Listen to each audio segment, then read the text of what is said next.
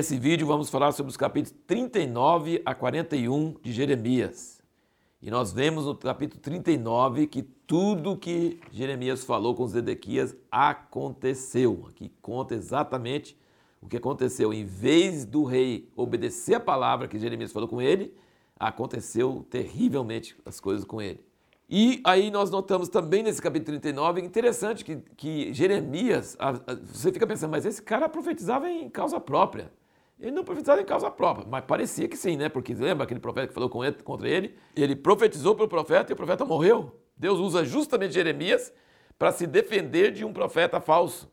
Normalmente, se Deus tivesse muitos profetas, tinha que usar outra pessoa, não, senão fica parecendo que está uma briga de pessoa, né? Mas não era. Jeremias não desejava a morte do cara e e, mas Deus não tinha outra pessoa, tinha que usar o próprio, o próprio Jeremias.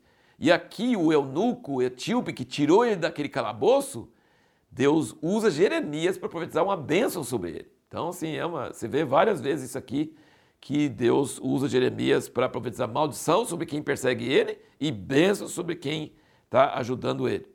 E veja no capítulo 40, no versículo 1 aqui, ó, a palavra que veio a Jeremias da parte do Senhor, depois Nebuzaradão, capitão da guarda, o deixara ir de Ramá quando o havia tomado, estando ele atado com cadeias, no meio de todos do cativeiro de Jerusalém e de Judá, que estavam sendo levados cativos para a Babilônia. Olha, presta atenção, ele está lá preso, amarrado com cadeia no meio de todos eles. Aí o capitão, versículo 2, o capitão da guarda levou Jeremias e lhe disse, o Senhor teu Deus pronunciou este mal contra este lugar. E o Senhor o trouxe e fez como havia dito, porque percaste com o Senhor e não obedeceste a sua voz. Portanto, vos sucedeu tudo isso você vê aqui que o rei Nabucodonosor e o próprio capitão da guarda sabiam das profecias de Jeremias. E aí ele diz, no versículo 4, Agora, pois, eis que te solto hoje das cadeias que estão sobre as tuas mãos. Se te apraz vir comigo para a Babilônia, vem, e eu velarei por ti. Mas se não te apraz vir comigo para a Babilônia, deixa de vir. Olha, toda a terra está diante de ti. Para onde te parecer bem e conveniente ir para ali, vai. Com o povo dele, sem Babilônia atacar, ele estava preso com a, o rei da Babilônia, ele estava solto, mais livre do que qualquer época da vida dele. Que, que, ele poderia fazer com essa liberdade? Qualquer coisa. Se ele fosse para Babilônia, o rei ia dar uma casa para ele, ia cuidar dele lá, ia dar bens para ele. Porque ele estava aconselhando o rei de Zedequias não rebelar contra a Babilônia, mas se entregar, a se submeter, que Deus estava com o rei. Então o rei ia abençoar ele. Não, ele não foi lá. Por que, que ele, ele foi para o Egito? Ele ficou junto com o pessoal é, aí eu lembro, quero lembrar você do capítulo 24 de Jeremias. Ele tinha uma visão de um cesto de figos muito bons e um cesto de figos muito ruins. E o cesto de figos bons é os que iam cativo para a Babilônia. E o cesto de figos ruins é os que ficaram na terra. E aí, os figos bons foram para a Babilônia, ficaram presos lá. Jeremias falou para eles plantar, plantar fazer plantação, construir casa, ter família, ter filhos, porque Deus ia abençoar eles, ia orar pela paz de Babilônia e depois eles iam voltar de lá. Então Deus ia preservar uma, um remanescente daquele pessoal que foi para a Babilônia. Mas o pessoal que ficou na terra ia ser os filhos ruins, que iam ser a maldição. E Jeremias tinha que ficar com eles. E a pergunta é por quê?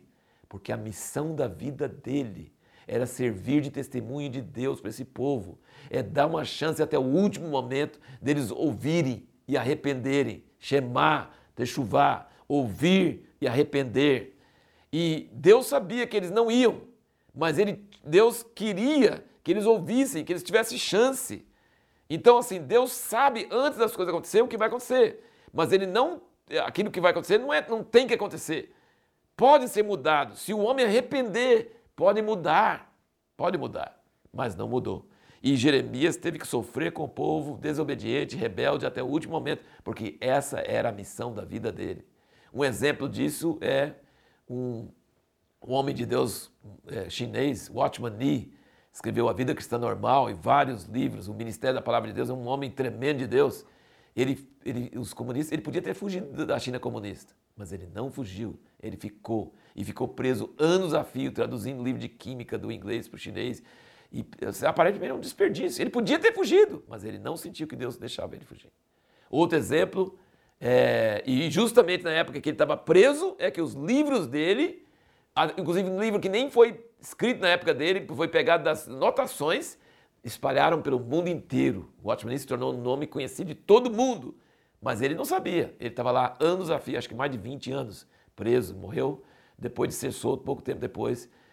Aparentemente uma vida desperdiçada, mas ele cumpriu a missão que Deus tinha para ele. Enquanto ele estava preso, os livros dele foram divulgados, porque o Espírito Santo faz essas coisas acontecer.